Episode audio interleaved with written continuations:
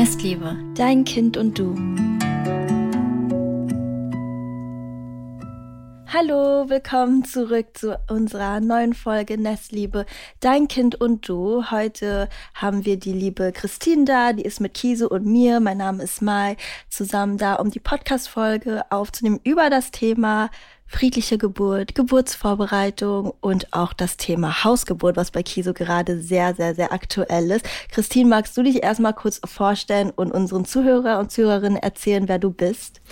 Ja, sehr gerne. Mein Name ist Christine Graf und ähm, ja, ich bereite Frauen und Paare vor, sich positiv auf die Geburt vorzubereiten, ähm, also mental auf die Geburt vorzubereiten. Also ich habe selber drei Kinder ähm, geboren, die sind mittlerweile schon in der Pubertät, die sind also schon ein bisschen älter.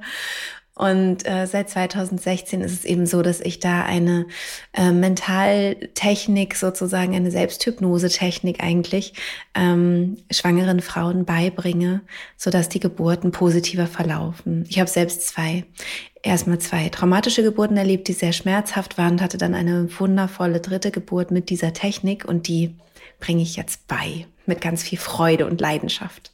Ja, schön. Tatsächlich ist es auch so, als ich ähm, das Thema bei mir angesprochen habe, du bist ja die Anlaufstelle Nummer eins, wenn es äh, darum geht, ähm, gerade wenn Frauen irgendwie äh, eine äh, erste Geburt hatten, wo sie gesagt haben, das, das kann doch nicht sein, dass es äh, immer so ist. Wie haben die Leute das dann früher gemacht oder äh, wie, wie, äh, das kann doch nicht sein, dass es das dass ich das jedes Mal, wenn ich ein Kind äh, gebäre, dass es, ähm, dass es das das Erlebnis ist und ähm, als ich das Thema angesprochen habe, dass ich das diesmal anders machen möchte und ähm, gerne, natürlich habe ich äh, deine Podcasts schon gehört und auch von anderen Freunden, die mit dir ähm, und mit deiner Methode quasi ihr Kind gebärt haben und nur Positives berichtet haben, war ich dann natürlich auch ähm, hellhörig und habe versucht, mich da äh, langsam so reinzufinden. Und wie gesagt, dass, als ich das dann angesprochen habe, dass ich diesmal gerne etwas anderes erleben möchte, eine ja friedlichere Geburt, ähm, war das wirklich äh, da, die Anlaufstelle Nummer eins, Christine Graf, Christine Graf, Christine Graf. Du musst äh, äh, schauen, äh, du musst ihr das, äh, dir das anhören, du musst äh, den Kurs ähm, besuchen oder erstmal die Podcast anhören, um zu schauen, ob das überhaupt was für dich ist. Und ich glaube, es ist auch ein ganz guter Einstieg, äh, erstmal sich anzuschauen, okay, ähm, auf deinem Instagram äh, zu schauen, okay, was, in welche Richtung geht das überhaupt? Und dann vielleicht im Podcast, bevor man sagt, okay, ja, das ist, das wäre was für mich, das möchte ich jetzt unbedingt ausprobieren. Und ähm, das ist auch das, was ich tatsächlich am meisten ähm, so mitbekommen habe in meinen Nachrichten. Und dafür bin ich ähm, ja sehr, sehr dankbar auf jeden Fall, dass du das da so verbreitest und so vielen Frauen auch einfach ja ein schönes Erlebnis ermöglicht. Wie ist das denn so? Wie, wie gehst du generell oder wie heißt diese Methode überhaupt? Also gibt es da für einen Begriff oder ist es so deine Methode? Also die Methode heißt auch die friedliche Geburt. Bei mir heißt eigentlich alles die friedliche Geburt. Wir hatten auch lange überlegt nach irgendwie einem anderen Begriff, ähm, weil das war das, was mir sofort in den Kopf kam. Und dann dachte ich, ja, vielleicht muss es irgendwie prägnanter sein oder so, ne? irgendwie Methode noch irgendwie einen extra Namen haben. Und dann bin ich immer wieder bei der friedlichen Geburt gelandet. Ich glaube, weil ich finde, dass Geburten, wenn sie nicht gut verlaufen, sich wirklich nach Krieg anfühlen können. Also nach einem wirklichen Kriegsschauplatz. Also so habe ich das selber erlebt. Und der Unterschied war halt, dass die dritte Geburt friedlich war. Es war einfach ein großer innerer Frieden in mir und auch, auch die Atmosphäre war total friedlich, was nicht immer sein muss. Also wichtig finde ich halt diesen inneren Frieden. Ne? Egal, ob es dann nach außen hin laut ist oder leise, ist vollkommen irrelevant. Aber dass man selber mit sich und dem, was da im Körper großartiges passiert, halt gut zurechtkommt und in so einem ja tatsächlich inneren Frieden ist, das, das ist eigentlich so das Schöne, was passieren kann mit einer guten Vorbereitung.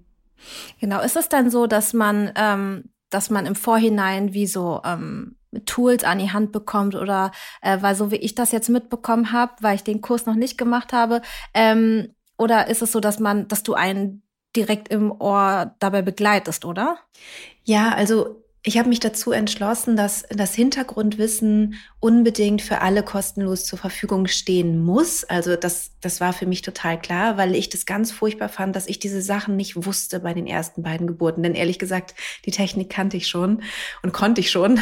Ich hätte also ganz andere Geburten erleben können. Das fand ich halt so katastrophal, dass man gar nicht weiß, was man da tun soll bei der Geburt. Das heißt, im Podcast oder auch in meinem Buch oder auch auf Instagram gebe ich dieses ganze Wissen kostenlos raus. Wenn man Lust hat reinzuhören, kann man das in den ersten Podcast-Folgen am besten machen. Da erkläre ich so die Grundlagen und ähm, dann kann man ja schauen, ne, wie fühlt sich das an? Ist es logisch irgendwie?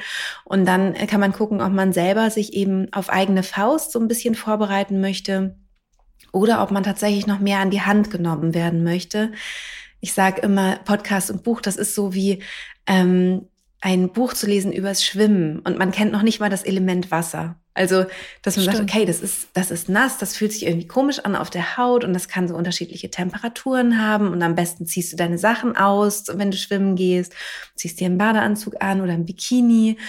Und in, im Podcast gibt es auch so ein paar Meditationen, die man machen kann. Und das ist wie, ich halte mal den großen Zeh ins Wasser, dann kann ich schon mal spüren, wie ist denn das Element, wie fühlt sich das an am Fuß. Aber ich kann halt noch nicht schwimmen. Und der Kurs ist wirklich das Schwimmen lernen, so kann man sich das vorstellen. Also ich nehme halt an die Hand und tatsächlich, da hast du recht, das sind Audioaufnahmen, die man sich ins Ohr packt, sozusagen. Mhm. Und ähm, da erlernt man eine Selbsthypnose-Technik. Also dadurch, dass man das eben regelmäßig wiederholt und äh, davon mir begleitet wird. Und man kann dann am Ende entweder sich einfach selbst in diesen Zustand ähm, sinken lassen für die Geburt ohne eine Aufnahme. Die meisten meiner Teilnehmerinnen haben mich dann auch tatsächlich bei der Geburt auf dem Ohr, weil das einfach auch, man nennt das in der Hypnosetherapie ähm, Anker, also weil das einfach ein Anker ist. Also meine Stimme ist bis dahin dann ein starker hypnotischer Anker geworden. Das heißt, wenn Sie die Stimme und die Melodie immer wieder hören, dann, ähm, dann bringt bringt sie das auch in diese, äh, in diesen wunderbaren Zustand der hypnotischen Trance zurück. Ja, genau. Ich habe das tatsächlich nämlich das erste Mal äh, vor anderthalb oder äh, anderthalb Jahren bei Sol and Pepper gesehen, dass die ähm, in, auch in ihrem Podcast sehr ausführlich drüber geredet hat, dass sie das dann ähm, ins äh, die Kopfhörer aufgesetzt hat, als sie gemerkt hat, okay, es geht los. Und dann hat sie das irgendwie so toll beschrieben, ähm, das ist schon so fast, dadurch, dass ich es ja anders erlebt habe beim ersten Mal. Es war jetzt nicht traumatisch, aber es war auf jeden Fall ähm, ja schon wie so ein ja wie so ein Schlachtfeld und dann am Ende waren dann alle ähm, Ärzte da und Hebammen haben dann auf meinen Bauch gedrückt und äh, um das äh, Baby rauszubekommen und das war es hat sich in dem Moment für mich gar nicht schlimm angefühlt. Es war alles okay, war auch im Nachhinein alles okay. Aber wenn ich das dann so vergleiche mit anderen, ähm, Erzählungen oder mit den äh, neueren Erzählungen, dann denke ich mir, okay, ich möchte irgendwie doch schon, das, das, das reizt mich irgendwie, was ähnliches zu erleben oder irgendwie ein bisschen auch nur in die Richtung, um, ähm, um das auch mal zu erfahren, weil sich das so schön anhört. Ähm, aber ich konnte dadurch, dass sie darüber geredet hat, das gar nicht so wirklich fassen oder das so begreifen. Also ähm, kannst du da mhm. vielleicht noch so ein bisschen ähm, mehr erzählen, wie was man sich darunter vorstellen kann, wenn man noch nie was überhaupt von dem ganzen Thema friedliche Geburt oder ähm, ja, oder so gehört hat? Ja, ich wollte auch gerade fragen, inwiefern die friedliche Geburt sich so abhebt oder auch unterscheidet von einer Geburt, in die man komplett ohne Wissen reingeht oder wo man sich erstmal ins kalte Wasser schmeißen lässt. Also erstmal ist das, was ich beibringe, nichts ähm, Naturfernes. Und das ist, glaube mhm. ich, ganz ähm, wichtig, einmal wirklich ganz tief zu verinnerlichen. Wenn wir uns andere Säugetiere anschauen, ähm, unterscheidet uns ein Teil des Gehirns sehr stark. Also wir haben den präfrontalen Kortex, auf der Großhirnrinde, der ist ähm, halt für das vorausschauende Denken zuständig. Deswegen sind wir Menschen irgendwie anders als andere Säugetiere, weil wir einfach planen können und äh, unser Leben nochmal anders aktiv gestalten können. Aber wir können uns eben auch Ängste und Sorgen machen, was andere Säugetiere vielleicht so in dem Ausmaß nicht können. Ähm, und rein vom, von, von der Physiologie her, vom Körper her, sind wir nicht irgendwie unterschiedlich aufgebaut oder so, sondern wir haben alle eine Gebärmutter, wir haben alle einen Muttermund, wir haben alle einen Geburtskanal und bei den Schimpansen ist es sogar so, dass sich auch das Baby durchs Becken dreht, wie das bei uns Menschen auch der Fall ist. Und interessant ist natürlich einfach zu gucken, okay, wenn dieser Teil des Gehirns fehlt oder nicht so ausgeprägt ist wie bei uns, wie findet denn da die Geburt dann statt?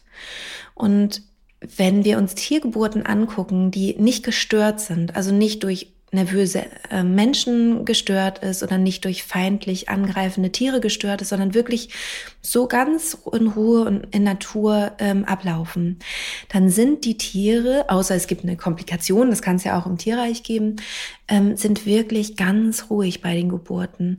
Sie sehen hochkonzentriert aus. Man kann das richtig sehen. Die Augen werden so ganz, sie kriegen so ein, also entweder haben sie die Augen zu oder sie haben so einen starren Blick, der so wie nach innen gerichtet aussieht und sind in einem ganz hochkonzentrierten Zustand. Man merkt es auch, die atmen ganz anders, atmen ganz tief, haben eine ganz friedliche Ausstrahlung und gleichzeitig hochkonzentriert. Also man merkt richtig diese Körper arbeiten das Kind heraus.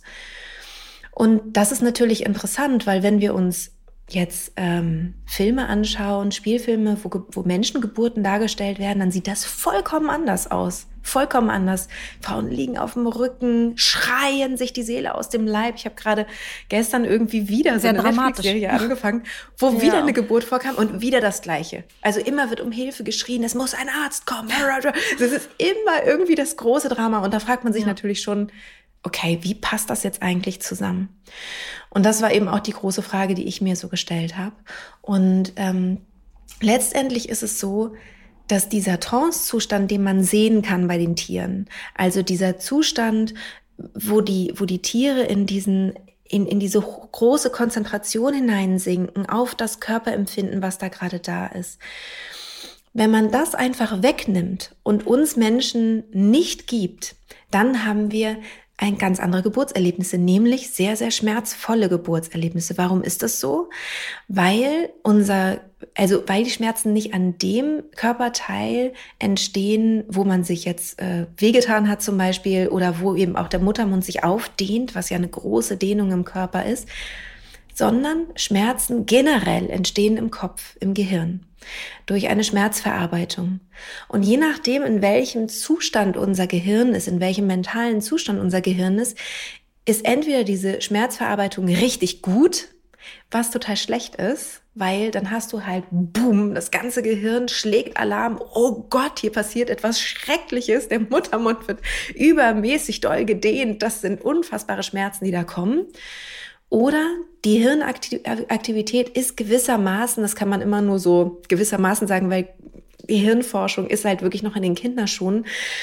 Aber es ist gewissermaßen so, dass die Hirnaktivität reduziert ist und die Information Schmerz dringt nicht mehr richtig durch.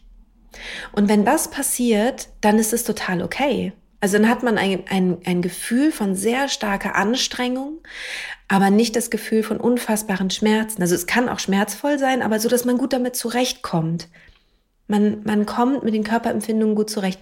Wenn ich das wegnehme, also wenn ich diese, diese Hirntätigkeit, diese, diesen besonderen Zustand, in dem das Gehirn automatisch ist, bei jeder körperlichen Anstrengung übrigens, auch beim Sport, bei uns, immer, passiert immer, wenn ich das einfach wegreduziere, dann wird Geburt schlimm. Und jetzt gerade war ich ja, war ich ja so ein bisschen beim Sport und das passiert automatisch. Ich frage euch mal was. Stellt euch vor, ihr lauft einen Marathon, der ist ja so etwa 42 Kilometer und bei 30, 35 Kilometer wird es richtig hart anstrengend.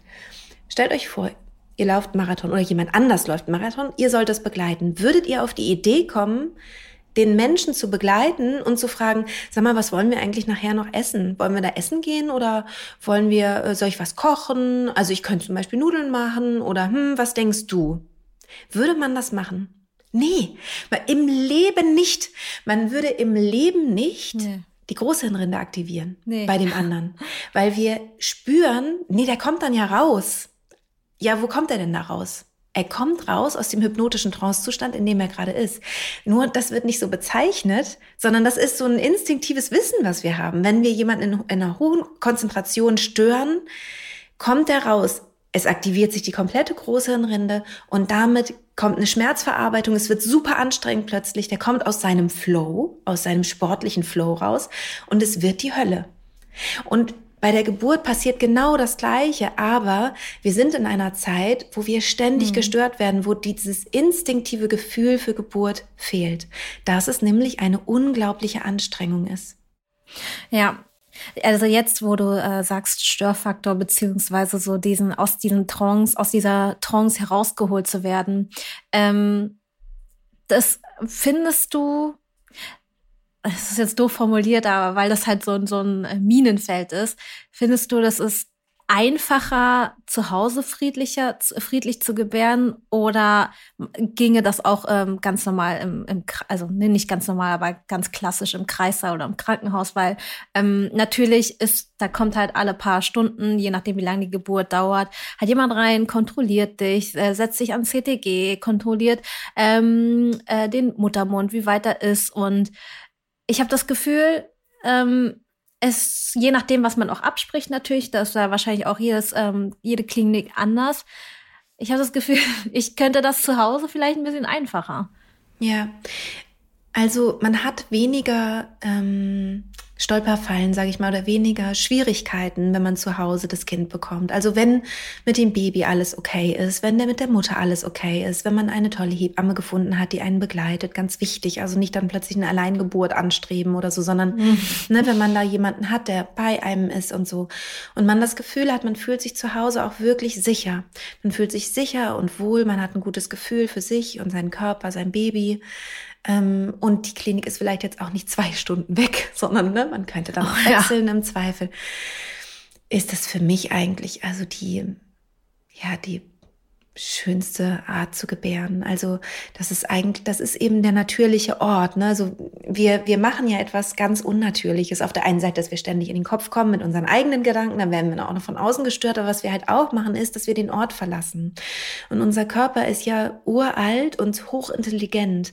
Das heißt, er weiß, wenn ich die sichere Höhle verlasse, sagen wir mal in der Steinzeit oder sonst wann, das ist lebensgefährlich, weil ich im Augenblick der Geburt, also in diesen Stunden der Geburt, absolut hilflos bin. Ich kann mich nicht wehren vor feindlichen Tieren oder was auch immer. Das heißt, ich muss mich in die Höhle zurückziehen. Wenn du, ich mache da immer so, so einen kleinen Test gerne, den ich total eindrücklich finde. Angenommen, du wärst in der freien Wildbahn, du wüsstest, du bekommst jetzt dein Kind, du bist in der Natur, da ist nichts, keine Menschen, kein nichts. Und du hast die Möglichkeit, in eine Höhle zu gehen oder aufs freie Feld. Wo würdest du hingehen? Ja, eine Höhle. Sofort in die Höhle, weil das angeboren ist. Das ist ein ganz, ganz tiefes inneres Wissen. Und wenn ich jetzt frage, okay, was ist der sicherste Ort, den du dir vorstellen kannst? Also jetzt, heute. Ja, natürlich immer, also immer zu Hause. Und wo zu Hause? Äh, am liebsten, ähm, ja, im Schlafzimmer. Oder genau. warum? Ja, genau. ja, das ist schon, das ist schon die Antwort, auf die ich gewartet habe, weil es kommt meist aus der Pistole geschossen, zu Hause im Schlafzimmer. Manchmal sagen noch welche im Badezimmer abschließen. Ne? Hm. Also sicherer Ort. Genau, aber ansonsten Schlafzimmer. Warum? Weil wir dort nicht gestört werden. Also in der, also vielleicht vom Kind, aber es kommt nicht plötzlich jemand rein in mein Schlafzimmer, sondern ich kann da jede Nacht schlafen und da passiert nichts Schlimmes.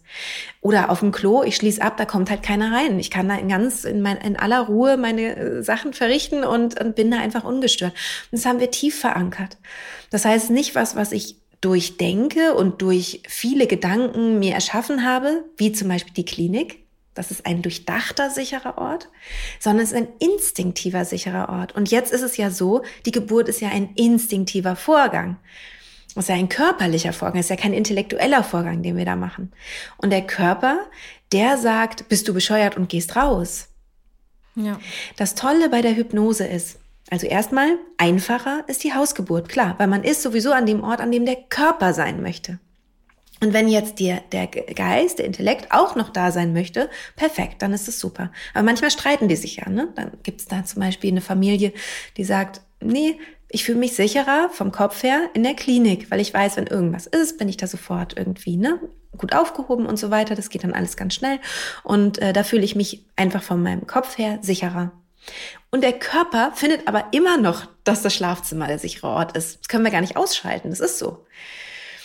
Und dann gibt es da ja sozusagen einen Streit. Und das Tolle ist eben, wenn man eine, eine Selbsthypnose-Technik erlernt oder auch mit den, mit den Audioaufnahmen, die es bei mir im Kurs gibt, passiert etwas, dass wir lernen, den sicheren Ort in uns zu haben. Das heißt, unser Gehirn kann nicht unterscheiden, ob wir uns wirklich an einem Ort befinden oder ob wir uns einen Ort nur vorstellen in einer hypnotischen Trance. Das heißt also, die Frauen, die sind in einer hypnotischen Trance und sind dort an ihrem sicheren Ort, den sie sich immer vorher schon in der Schwangerschaft vorgestellt haben und nehmen quasi diesen Ort mit in die Klinik das bedeutet, der Körper denkt, super, ich bin an meinem sicheren Ort und chillt. Und sagt, klar kann hier Geburt passieren. Wunderbar, ist überhaupt gar kein Problem. Und diese ganzen Sachen, die im Außen stören, prallen so ein bisschen an diesem sicheren Ort ab. Das heißt, wir können diesen natürlichen Vorgang total unterstützen, indem wir dem Körper das geben, was er braucht. Und das können wir Menschen, nur wir Menschen übrigens, machen durch diese mentale Technik. Das können nämlich andere Säugetiere wiederum nicht. Sich einen Ort innerlich vorstellen, den es äußerlich gerade gar nicht gibt. Und, und zwar gezielt, nicht einfach als Idee oder als Gedanke, ne, kommt vielleicht auch mal bei anderen Säugetieren so, aber dass man das plant und sagt, da will ich hingehen und so will ich gebären und diesen Ort nehme ich mit, ganz bewusst, weil ich weiß, dass es diese Diskrepanz und diese Schwierigkeit gibt. Ich finde, das klingt so, als würde man sich so eine Energiequelle innerlich aufbauen, aus der man immer Vertrauen so rausschöpfen kann und wo man den Kopf so ein bisschen leiser macht oder die ganzen Stimmen und äh, viel Vertrauen in den Körper so rein Bisschen oder entwickeln kann. Ja, genau. Kiso, wie ist denn dein Prozess gewesen, dass du ähm, dich für, also immer mehr Richtung Hausgeburt, also dass du da mehr in die Richtung tendierst, weil ich glaube, das war anfangs überhaupt so gar nicht in deinem Kopf, auch nach der ersten Geburt nicht. Und dann hat sich der Gedanke immer und immer, immer, also der wurde immer präsenter bei dir. Ja, tatsächlich einfach nur durch das Umfeld, weil so viele ähm, einfach eine positive Erfahrung berichtet haben von ihren Hausgeburten, auch mit deiner Methode. Also so ein bisschen wie so eine Kombi, also mit, ähm, äh, mit, mit Christins Methode, die fried, friedliche Geburt und dann in Kombination zu Hause, weil das für die einfach ein bisschen einfacher war, ähm, dass, dass, dass diese ganzen äh, Untersuchungen nicht stattgefunden haben, dass sie eine Hebamme gefunden haben, die da Hausgeburten macht. Das muss man ja erstmal auch finden. Und ähm, dass die das auch voll unterstützt haben. Und eigentlich bin ich nur darauf gekommen tatsächlich. Es war jetzt nicht so, dass ich danach direkt nach der Geburt gesagt habe, ja, okay, ich mache das das nächste Mal anders. Ich empfand das gar nicht so schlimm. Es hat nur einfach mega lange gedauert. Ähm, und ähm, ich habe, es wurde sich super um mich gekümmert und ich hatte das Gefühl, ich war sehr gut aufgehoben. Aber ich wollte es jetzt einfach mal ich will einfach mal schauen, wie es ist, das mal so zu erleben. Und ähm, dadurch, dass ich mir das nicht vorstellen konnte und mir immer noch nicht vorstellen kann tatsächlich, ich muss mich da wahrscheinlich auch immer mehr noch ähm, reinarbeiten, will ich das einfach aus, ja, will ich das einfach mal erlebt haben. Und ähm, du hast gerade, Christine, du hast gerade erwähnt, dass ähm, in der Schwangerschaft sich man, dass man sich da schon ein bisschen vorbereitet, so sich, sich diesen Ort erschafft.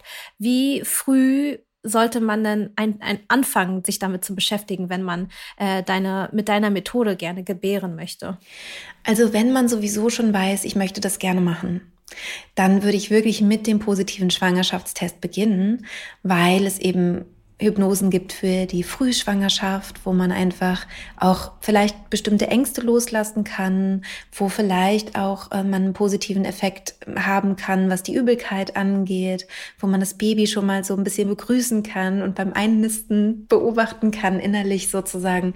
Also es gibt über die Geburt hinaus ja ganz tolle Effekte. Ne? Also, dass man eben äh, regelmäßig ganz bewusst in einen entspannten Zustand geht, der einfach für das ganze System, für den ganzen Körper und die, und die Psyche einfach unglaublich entlastend ist. Und gerade wenn man noch arbeitet und viel vielleicht um die Ohren hat oder vielleicht auch ja, oft ist es ja auch so, am Anfang kann man das alles noch gar nicht fassen, der Bauch ist noch nicht groß und man hat nur diese, ne, die Übelkeit vielleicht und das alles irgendwie fühlt sich irgendwie fremd an und es hilft halt total eben mit sich selbst in Kontakt zu gehen, auch mit diesem werdenden Menschen in Kontakt zu gehen, schon eine Beziehung aufzubauen, das schon zu erspüren und zwar ganz bewusst das zu machen, ähm, um auf der einen Seite Stress zu regulieren und zu reduzieren und auf der anderen Seite eben auch mit diesem, mit diesem Umbruch, der da jetzt ja schon anfängt in der Frühschwangerschaft, besser umgehen zu können um das zu lernen, also lernen zu können für die Geburt, braucht man in der Regel nicht so viel Zeit. Also es gibt viele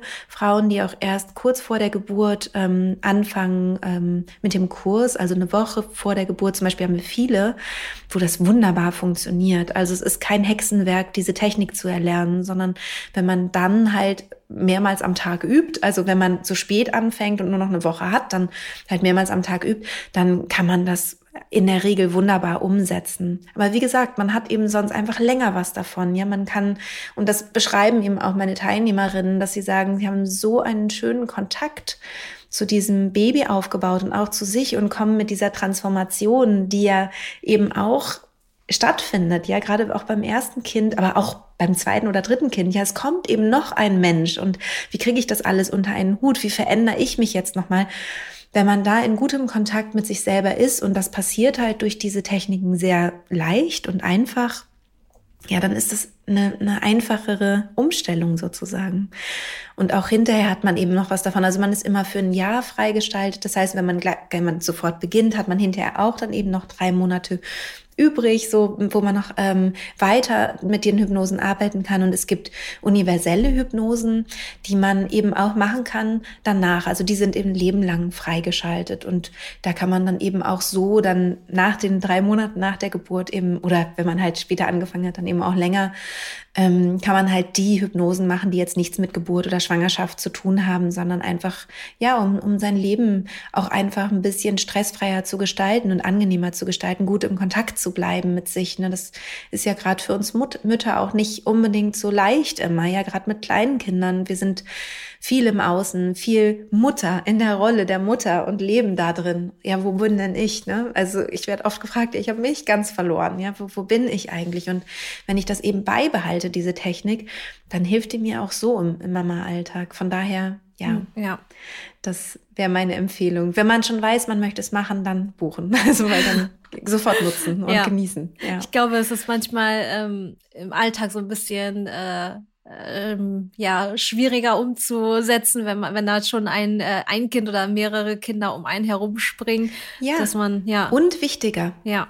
Also es ist schwieriger, da hast du total recht, weil man muss sich diese Zeit wirklich nehmen und auch ein bisschen klauen vielleicht, also mhm. organisieren und wirklich sagen, nein, das ist wichtig, das ist meine Zeit und wichtiger, weil man hat viel mehr Stress. Also wenn man in der ersten Schwangerschaft hat man ja noch viel Me-Time oft. Ja, voll. Aber mit einem Kind halt nicht mehr oder mit zwei Kindern. So, und dann ist es umso wichtiger, diese Auszeiten zu nehmen. Und zwar, und das ist auch interessant, nicht nur für dich als werdende Mama, sondern auch für dein Baby im Bauch.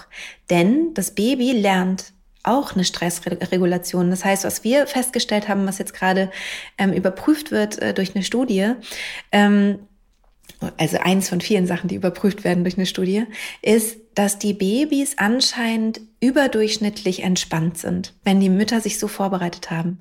Das heißt, jetzt noch mal ein bisschen weiter gedacht. Ich habe schon ein Kind. Ich wäre sehr froh über ein pflegeleichtes zweites, ja, das einfach sich gut selbst regulieren kann. Die lernen das schon im Bauch. Und das ist natürlich super. Und auch das spricht dafür, nicht erst eine Woche vorher zu beginnen, sondern sich mehr Zeit dafür zu nehmen, damit das Baby auch Zeit hat, das zu genießen. Und auch diesen, ich glaube ja sogar, aber das ist jetzt nicht wissenschaftlich belegt, aber ich glaube, bin davon total überzeugt, dass das Baby das auch mitkriegt. Wenn ich das sozusagen mental im Bauch besuche und einen, einen Kontakt zu meinem Kind aufbaue, das spürt das Baby. Die fangen auch immer an, sich dann zu bewegen oder wenn sie sich vorher viel bewegt haben, plötzlich ganz ruhig zu werden. Also die reagieren drauf, wenn die Frauen in diesen Zustand gehen. Ich glaube, dass sie das spüren. Schön. Und ja. das ist natürlich toll für beide Seiten. Ja, glaubst du oder äh, was, wie viel kann der Partner ähm, mit involviert sein in diesem ganzen Prozess? Also ich hatte das Gefühl, ähm, das hört sich so böse an, aber klar, ich, ich brauchte meinen Mann während der Geburt, aber er hat sich ein bisschen nutzlos gefühlt. Also er saß halt da, hat mir halt zugesehen und ihm tat das halt voll leid, dass er nicht mehr machen konnte. Ähm, wie kann, wie kann das irgendwie besser so zusammenspielen oder wie kann man, ähm, wie kann mhm. der Partner auch in dem Falle so Entlastung bieten? Ja, es ist eine Rollenverteilung. Also ähm, das finde ich ganz wichtig. Also dass nicht beide jetzt plötzlich gebären, weil hm. das wird er nicht tun. Und ne, nehmen wir mal wieder das Marathon-Beispiel. Angenommen, man läuft diesen Marathon, neben einem läuft der Part, äh, fährt der Partner mit einem Fahrrad. Und der würde jetzt ständig irgendwie da hängen und sagen, soll ich dich ein bisschen schieben? Willst du mal auf meinen Gepäckträger? Ich mache mit. Ähm, ich, ich, äh, ich berühre dich die ganze Zeit und so wäre das keine Hilfe, weil wir sowieso den Marathon alleine laufen müssen. Also er kann das nicht übernehmen, was wir da machen.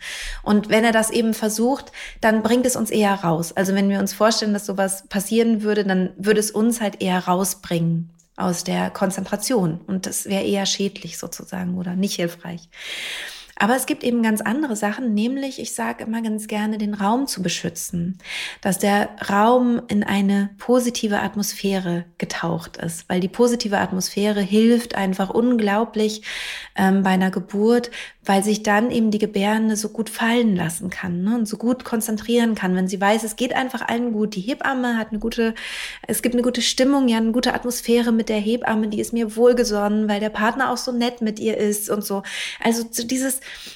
ich, ich baue ein Nest, ein, ein imaginäres Nest sozusagen, dass sich meine Frau, meine Partnerin richtig wohlfühlen kann. Das ist sozusagen die Aufgabe. Und dann hat sie die Ruhe und die Konzentration ähm, auf die Geburt. Und dann kann er eben auch auf bestimmte Dinge noch achten, zum Beispiel alle halbe Stunde mal ein bisschen was zu trinken, äh, zu reichen. Auch wieder ähnlich wie beim Marathonlauf kann man auch mal eine Flasche reichen, ja, dass man trinken Stimmt. kann. Oder alle zwei Stunden äh, mal auf die Toilette begleiten.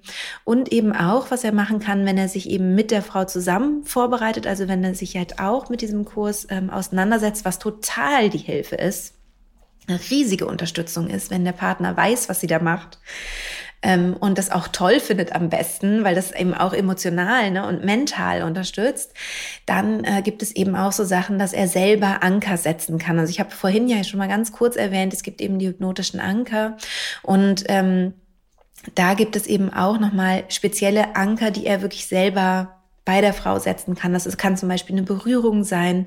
Wenn die Frau dann diese, wenn die vorher damit geübt haben, dann ist es so, dass die Frau diese Berührung spürt und sofort tief in diesem hypnotischen Trancezustand ist. Das heißt, immer wenn sie gestört wird, wie zum Beispiel durch ein Wasser trinken oder dadurch, dass die Hebamme vielleicht reinkam und mal den Muttermund getastet hat oder so, kann er danach einen Anker setzen und sie ist sofort wieder tief entspannt.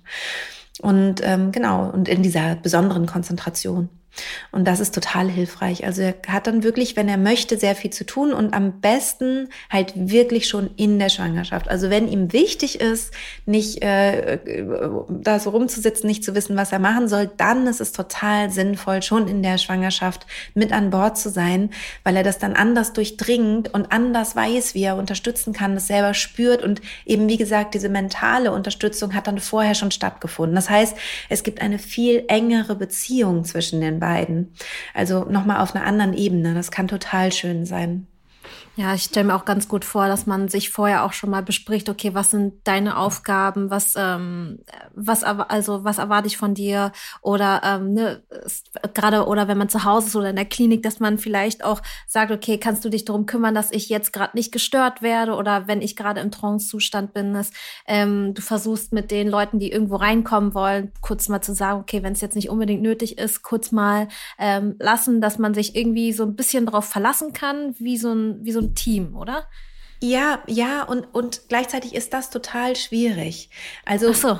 wenn, wenn, ja, weil wenn der Partner jetzt so eine, so eine Schutzfunktion sozusagen hat, dass er das Gefühl hat, alle stören meine Frau und, mhm. äh, und, und, und so, dann gibt es ja ein, äh, dann gibt es ja ein Spannungsfeld. Stimmt. Zwischen den Hebammen, die ihren Job machen wollen, oder den ÄrztInnen, die ihren Job machen wollen, und der Gebärenden. Und die Aufgabe ist vielmehr, alle ins Boot zu holen, dass alle ein gutes Gefühl haben und dass alle das Gefühl haben, sie können dich positiv begleiten. Weil letztendlich ist es ja so, warum gehen wir in die Klinik? Warum holen wir uns eine Hebamme zur Hausgeburt dazu? Weil wir wollen, dass die ihren Job macht, natürlich. Wir wollen, dass die Geburt sicher ist. Wir wollen, dass die Herztöne abgehört werden und dass, wenn irgendwas sein sollte, dass mir dann geholfen wird. Natürlich möchte ich das. Mhm. Und das eben nochmal mehr zu verinnerlichen und zu sagen, ich möchte ja im Team arbeiten mit diesen Menschen, die wirklich Ahnung haben von dem, was hier passiert. Das heißt, ich bin eher ein bisschen bescheidener, ich halte mich eher ein bisschen zurück. Und natürlich, die Hebammen fragen ja auch, wie, also gerade bei einer Hausgeburt hast du ja viel Zeit, das auch zu erzählen. Die wissen dann schon längst, was du willst und wie du dir das wünschst und so.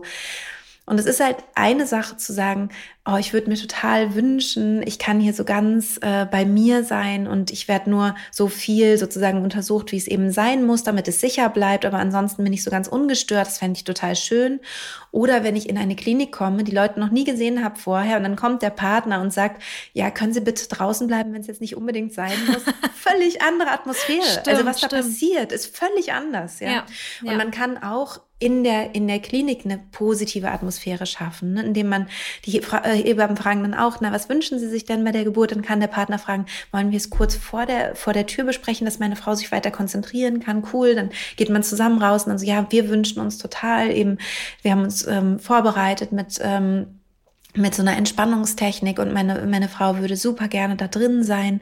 Und natürlich sind wir total dankbar für, für ihre Arbeit. Also ich empfehle zum Beispiel auch immer ein kleines Geschenk mitzubringen, also irgendeinen kleinen Obstkorb oder vielleicht selbstgemachte Energiekugeln oder irgendwie sowas, wenn man die halt noch nicht kennt, das Team noch nicht kennt und sich schon im Vorfeld zu bedanken dafür, dass die überhaupt da sind. Weil ganz ehrlich, wenn man sich ein bisschen mit dem Thema auseinandersetzt, also die, den Hebammenmangel in Deutschland, wir können so dankbar dankbar sein, auf die Knie fallen vor Dankbarkeit, dass es überhaupt noch Hebammen gibt, die diesen Job machen. Für so wenig Geld, für so wenig Stress, für, äh, für so viel Stress, also für so unmenschliche Arbeitsbedingungen. Und die sind trotzdem da zu jeder Zeit und, äh, und, und empfangen die, die Gebärende manchmal in einem unfassbaren Stressmoment, äh, weil sie fünf Frauen gleichzeitig betreuen müssen, weil der, weil der Schlüssel so schlecht ist, der Hebammenschlüssel so schlecht ist.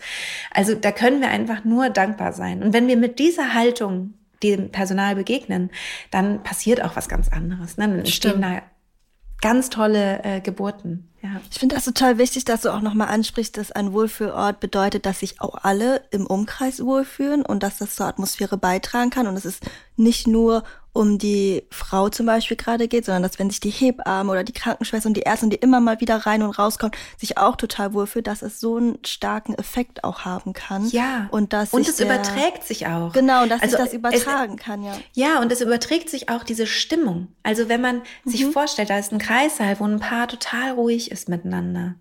Und man auch ganz langsam spricht. Also der Partner, wenn die Hebamme reinkommt, so, ja klar, gerne kommen Sie. Mhm. Das überträgt sich, die kriegen auch ein anderes Tempo. Und es entspannt die auch. Und ich habe einmal ähm, eine Nachricht bekommen von einer befreundeten Ärztin, einer Gynäkologin, die hat mir geschrieben, Christine, ich habe die erste Geburt, die erste friedliche Geburt erlebt und ich muss dir sagen, das war ein Wellness-Aufenthalt für mich.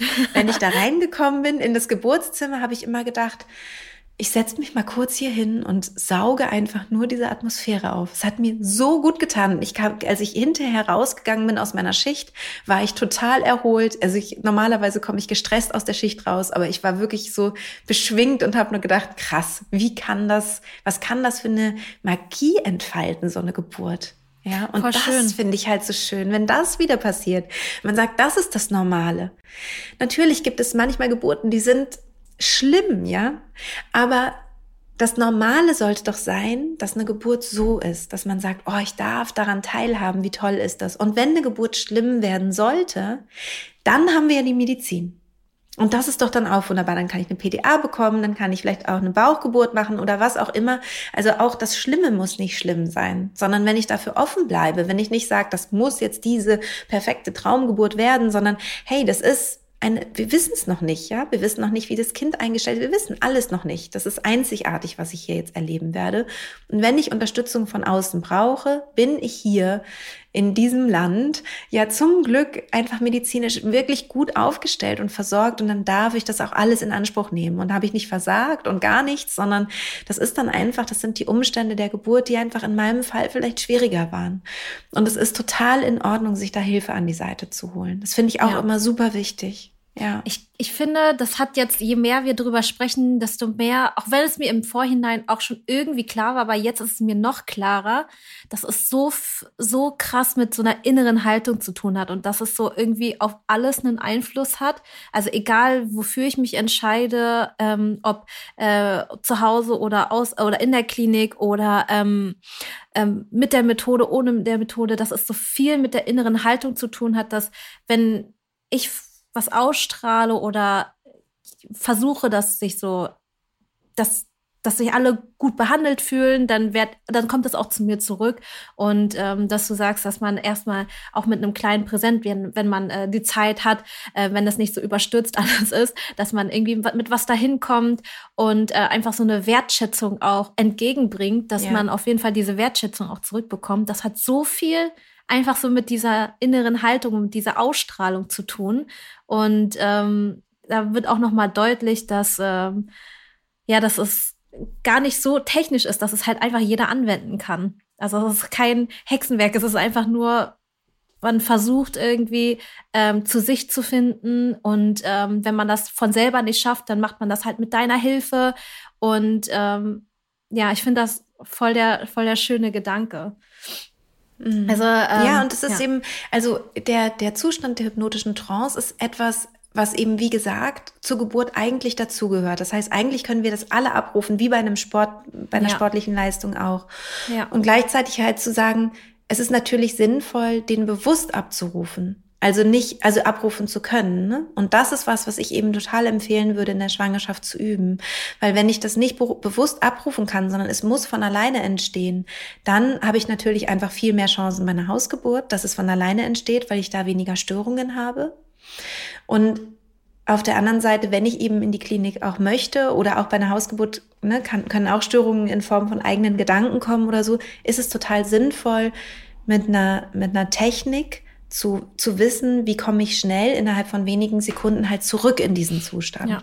Ich könnte das zum Beispiel nicht. Also ich könnte nicht auf meine Instinkte oder äh, ursprünglich Intuition zurückgreifen, weil mein Leben so hektisch ist, dass ich das auch erstmal lernen halt, müsste. Ja, ja. Und wir sind eben Kopfmenschen, ne? Also wir mhm. alle. Wir sind halt, wir, wir sind halt ja, am Planen und am Denken und so weiter. Und dieses ganze Planen und Denken ähm, hilft uns halt nicht in diesen Trance-Zustand zu kommen, sondern eher, ja, routinierte Handlungen, die wir machen. Das kennt man auch so vom Wäsche zusammenlegen oder abwaschen oder spazieren gehen, dass man plötzlich merkt, so, oh, jetzt war ich gerade irgendwie weg, so hoch, ich bin schon fertig oder so. Ne? Das sind ja. alles diese Trancezustände. Also das heißt, wir kommen mehrmals am Tag sowieso in den Trancezustand. Es ist nichts Neues, was man lernt, in dem Kurs auch nicht oder so. Aber das, was neu ist, ist, ich rufe ihn jetzt ab. Mhm. So. Und ich rufe ihn innerhalb von wenigen Sekunden ab. Und wenn ich gestört wurde, weil jemand kam rein, hat eine Frage gestellt, whoops, ich war raus, komme ich jetzt sofort wieder rein, weil ich weiß, wie das geht.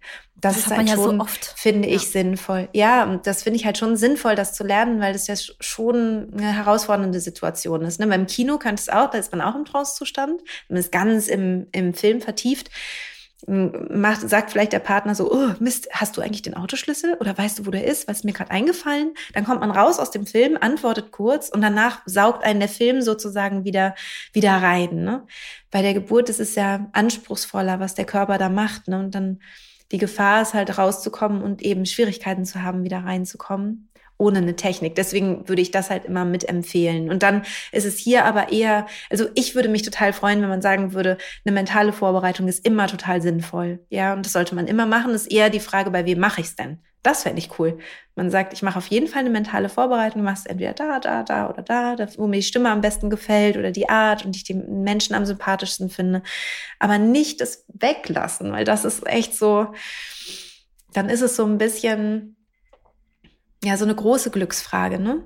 Also mhm. ja voll. Kann ich also, das wie von gesagt, alleine oder was wenn nicht? Kann, ja, dann brauche ich dann Ich kann mir das nicht ja. vorstellen, das äh, alleine hinzubekommen, weil ich bin auch ein Mensch, der schnell abgelenkt wird. Ich merke das ja auch schon alleine beim Arbeiten. Also wie schnell ich einfach vergesse, was ich eigentlich wollte da ist es mir natürlich auch bei der Geburt immer schwer gefallen, dass, äh, okay, dann war mal was und dann war ich äh, kurz am Handy, um mich irgendwie abzulenken und dann war ich schon wieder komplett raus oder keine Ahnung, ich habe dann was kurz gegessen und dann habe ich schon wieder gar nicht mehr meine Wehen veratmet oder also ich habe das dann schon wieder, ich bin so ein richtiger ja verlorener Gedankenmensch irgendwie und äh, ich bin auf also ich weiß auf jeden Fall für mich, dass es äh, dass ich das ohne Hilfe nicht schaffen würde. Ähm, was sagst du denn so vom ne, damit man das irgendwie zeitlich greifen kann. Ähm, dass nicht jemand sagt so, boah, ich habe eigentlich gar keine Zeit dafür oder ich habe das zu tun und das und ich muss jetzt einfach nur überleben. Wie, wie, wie, was für ein zeitlicher Aufwand ist dahinter, um das vielleicht mal für die Zuhörer und Zuhörerinnen, die gerade noch so ein bisschen ausreden, ähm, also ne, irgendwie gerade überleben, dass man das irgendwie so greifen kann, wie viel Zeit steckt man da rein oder wie viel Zeit dauert das Das kommt darauf an, wie, wie naturtalentiert man ist auf der mhm. einen Seite und auf der anderen, wie viel Zeit man insgesamt hat. Also wenn ich natürlich jetzt schon früh anfange, dann kann ich ja auch so einmal in der Woche sowas machen oder vielleicht zweimal in der Woche, weil ich gerade dazu ne, komme und mir das gut tut, einfach nur für mich. Aber ich habe auch einen Trainingseffekt. Ne? Also egal, welche Hypnose man bei mir hört, man hat immer den Weg in die Hypnose, ist immer der gleiche. Das heißt, den übt man, egal mit welcher Hypnose man übt. Und ähm, dann hat man natürlich einfach viel weniger Zeit auf einmal, die man braucht. Also im Grunde geht's nur darum, wie viel habe ich insgesamt geübt. Deswegen funktioniert es halt auch gut mit einer Woche vor der Geburt, weil wenn man dann da fünfmal am Tag übt, dann ist man halt voll drin. Ne? Also dann reicht das schon, dann hat man es schon verinnerlicht. Meistens. Wie vor so einer ähm, Klassenarbeit. Genau. Ja, genau. Aber schöner ist es halt, wenn man sich mehr Zeit nimmt. Und ähm, was halt viele beschreiben, ist, dass sie halt zum ähm, Mutterschutz so richtig beginnen, also dass sie es vorher vielleicht so ein bisschen eher genießen und dann zum, Mutter, zum Mutterschutz, wenn ein bisschen mehr Zeit ist, dann eben häufiger machen. Dann kann man zum Beispiel, wenn man möchte, eine Hypnose am Tag machen, die vielleicht so 17 Minuten dauert und das ist dann ausreichend. Also sowas, ne? So, so ein, und wie gesagt, das ist ja auch. Ähm, das ist ja eine tolle Routine, die man sich da angewöhnt. Also die meisten wollen danach halt nicht aufhören. Die sagen nicht, oh, jetzt habe ich ja geübt, jetzt kann ich das, jetzt höre ich auf. Sondern die sagen so, nein, ich will es im Wochenbett unbedingt, ich brauche meine Hypnosen, ja, weil das einfach gut, äh, gut tut. Und ähm, ja, und auch nach dem Wochenbett, ne, dass man sagt, oh doch, das fehlt. Also ich ganz oft höre ich so, oh, das fehlt mir richtig. Ich habe dann irgendwann aufgehört, weil die Geburt war ja schon um und so, ne, und, und das Wochenbett bin ich auch durch und dann habe ich irgendwann das so vernachlässigt. Ich muss das jetzt unbedingt mal wieder anfangen, weil es mir, weil ich jetzt merke, wie sehr mir das fehlt, wenn, wenn ich viele Monate das gemacht habe und mir gegönnt habe. Es ist halt wirklich wie so eine kleine Wellness-Oase, so kann man sich das vorstellen. Ne? Es ist richtig schön. Und auch diese auch universellen, ja ich wollte nur sagen, ich kann mir auch nicht vorstellen, dass das irgendwie schade. Das heißt, wenn jemand irgendwie eine ganz große Hürde oder Barriere hat, oh, meinetwegen, ich habe nur fünf Minuten Zeit, dann einfach die fünf Minuten anfangen, schauen, wie es sich anfühlt. Ja. Und vielleicht wird es ja dann auch immer mehr. Vielleicht bleibt es auch bei den fünf Minuten, aber ich glaube, das kann überhaupt nicht schaden. Und es, wenn erst so die genau. Hürde da ist, ganz, Alles, ganz wenig macht, Zeit. Genau. Alles, was man macht, ist besser als nichts zu machen. Ne? Genau. Also es ist wirklich so. Und, und man merkt, wirklich einen Effekt. Also sowohl für die Schwangerschaft als auch für die Zeit danach, als auch für die Geburt selbst. Also es ist einfach ähm, und auch nicht den Druck, so die Geburt muss so super toll werden. So nein, ich, aber ich habe dann etwas an der Hand, was ich machen kann bei der Geburt weil so schön und gut äh, Geburtsvorbereitungskurse halt äh, sind und die sind auch wichtig. Also ne, ich will die überhaupt nicht, also so nicht missverstehen bitte. Geburtsvorbereitungskurse sind wichtig, damit man einfach Dinge auch versteht, auch von der Säuglingspflege hinterher und so weiter. Die sind wirklich wichtig, hebammengeleitete Geburtsvorbereitungskurse. Aber was häufig fehlt, ist, ja, was mache ich denn jetzt? Und die Frauen gehen dann, haben oft einen Geburtsvorbereitungskurs ähm, besucht und kommen dann in die Klinik und sagen, was soll ich denn jetzt machen? Helfen Sie mir. Machen Sie das weg oder machen sie das, dass das ja, so war ich. oder so. Ja, das, ja. Und es geht halt nicht. Du kannst halt nicht, also eine Hebamme meinte mal zu mir, das, das fühlt sich an, als müsste ich einen Esel über den Berg ziehen. Was soll ich machen? Ich kann nichts machen. Das ist dein Körper. Du, das ist dein Prozess. Und wenn man das halt vorher schon so vorbereitet hat und einfach weiß, okay, ich gehe in den Zustand, ich weiß genau, was ich mache, ich weiß, wie ich atme, ich weiß, was ich visualisiere, was ich mache in der Zeit dann fühlt sich das ganz anders an. So original habe ich mich gefühlt. Ich wusste technisch, okay, das sind die besten Positionen, am besten halt aufrecht und irgendwie, ne? Was mache ich und, jetzt? Genau, und und aber nach, nach 20 Stunden, ey, ich konnte nicht mal richtig stehen. Ja, also okay. Also ich konnte dann. Das ist also, aber auch krass. ja. Also und dann, und dann hatte ich ja noch, also mein erstes Kind kam nach 30 Stunden und es ist halt Wahnsinn. so, okay, okay, was, äh, da stand ich halt aus, okay, macht was. Also ich, ich musste dann halt auch nicht mehr weiter. Und äh, noch ein weiterer Grund, warum ich ähm, das überhaupt jetzt angehe und warum ich auch unbedingt ähm, jetzt vielleicht auch vielleicht im neuen Jahr dann auf jeden Fall mit deinem Kurs anfangen möchte. Das ist jetzt mein Neujahrsvorsatz. Ich schiebe das die ganze Zeit vor mich hin. Das ist einfach ähm, gerade alles ein bisschen durcheinander. Aber ja, das ist genau auch der Grund, wieso, wieso ich genau weiß, okay, ich möchte es diesmal anders, weil ich war so hilflos in dem Moment und habe irgendwie von meinem Umfeld ähm, Tipps erwartet, beziehungsweise erwartet, okay, helft mir aus dieser Situation, ich kann nicht mehr. Ich schlafe ein zwischendurch, bin wieder wach und dann schlafe ich wieder ein, bin wieder wach und dann war ich halt so, okay, was. Oh. Ja, Also das, das kann dir natürlich mit, mit, äh, mit Hypnose eben auch passieren. Also auf der einen Seite hast du nicht so viel, äh, du verlierst nicht so viel Kraft, weil das ein sehr regenerativer Zustand ist. Das heißt, du hättest länger noch Kraft gehabt. Aber bei einer extrem langen Geburt kann es auch da zu einem Punkt kommen, wo du sagst, okay, jetzt merke ich, ich komme an einen Punkt, ich kann wirklich nicht mehr. Und dann weißt du aber, ich kann nach einer PDA fragen. Mhm. So, und dann hast du eine PDA und kannst mal drei Stunden schlafen. Und dann geht's weiter mit der Geburt. Und das ist vollkommen okay. Das ist Teil des Kurses. Das ist Teil der Arbeit, sich darauf vorzubereiten, was ist, wenn du an einen Punkt kommst, wo du merkst, ich brauche jetzt Hilfe von außen. Ja, aber das und ist dann die innere eben auch Haltung. den zu erkennen, genau, und den zu erkennen und zu merken, jetzt nehme ich mir das, jetzt nehme ich die Hilfe in Anspruch. Und genauso auch, weil, weil du ja von Hausgeburt gesprochen hast, ne? Schön ist zu sagen, es ist eigentlich mein, mein Ideal, ja, wenn alles gut ist. Also, ne, es geht für Kind, für Mutter und so weiter. Mhm. Wäre mein Ideal, ich beginne zu Hause und das ist eine Hebamme, die auch einen Belegvertrag in der Klinik hat. Und wir können jederzeit in die Klinik gehen, wenn wir uns da wohler fühlen oder es brauchen oder wir bleiben zu Hause. Wir lassen das mal auf uns zukommen. Das ist eigentlich das Perfekte, finde ich. So sollte es eigentlich sein. Ja. So. Ja, schön. Ja, also es war auf jeden Fall bestärkend in, in, allen, äh, in allen Richtungen. Ähm, ich finde auf jeden Fall, dass, äh, dass es auf jeden Fall diese eigene Entscheidung ist, ich möchte mir jetzt bewusst Zeit für mich nehmen und äh, das machen und mich auf äh, das neue Baby und die Geburt vorbereiten und äh, einfach so, ein, so Tools an die Hand bekommen, womit ich weiß, es wird nicht alles perfekt, aber ich weiß, ich habe irgendwas, wo, woran ich mich festhalten kann, wo, wo, wo ich an mich glauben kann und weiß, dass es, ähm, dass ich, dass ich das schaffen werde und dass mir alle Möglichkeiten immer offen stehen, also sowohl zu Hause oder als auch ähm, in der Klinik, dass ich das umsetzen kann und dass ich das halt einfach schaffe. Ich bin eine Frau, ich bin dafür gemacht worden und eben das ist äh, genau das, was ich auch bewältigen kann und genau, das ist dieses Zeitnehmen werde ich mir jetzt auch im nächsten Jahr mir ähm, vornehmen im Januar und dann äh, werde ich auch noch mal berichten, wie das äh, sich für mich anfühlt oder wie dann auch die Geburt dann letztendlich wird. Ich finde das da auch eine super gespannt. Idee mit äh, mhm. deinem Mann, also mit Kevin, dass, wenn er nicht weiß, was er machen soll, da kannst du ihm das erklären, hey, du kannst ja auf die Atmosphäre achten und so weiter. Ich, der, der kann das ja auch total gut, ne? Ja, ja, voll. Das ist eine super Aufgabe für ihn. Ja. Also den Tipp fand ich auch nochmal richtig, richtig gut, dass man auf solche Sachen achtet, weil wir beeinflussen uns alle gegenseitig. Das heißt, jede Person, die letztendlich ja. in den Raum kommt, wir hat einen Einfluss uns. auf dich. Und du mhm. hast die Kapazität in der Sekunde nicht, auf, so, ja. auf das alles zu achten und die Vogelperspektive und dies, das. Aber er kann das und das ist auch eine super schöne Aufgabe und da fühlt man sich auch gebraucht und wertvoll. Mhm. Ja, ich glaube, es gibt nichts Schlimmeres, als sich unnütz zu fühlen in bestimmten mhm. Situationen. Ja, dann äh, Christine, vielen, vielen Dank, dass du äh, dabei warst. Und ähm, ja, ich werde auf jeden Fall, also für all diejenigen, die ähm, sich das noch nicht so gut vorstellen können, hört auf jeden Fall in den Podcast rein oder auch auf Instagram. Da, hast du so viele Kurzvideos zu diesem Thema. Und ähm, genau, und alle, die dann sagen, so, ja, jetzt möchte ich äh, das auch mal angehen, ähm, dann könnt ihr auf jeden Fall den Kurs besuchen und den einmal durchführen. Wir können den vielleicht auch zusammen machen im nächsten Jahr äh, für all diejenigen, die vielleicht genauso weit sind wie ich.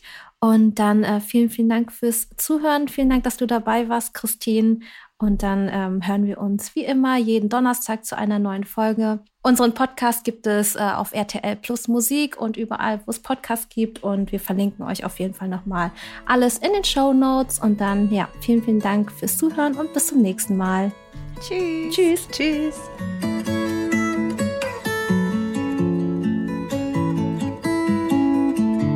Nestliebe. Dein Kind und du.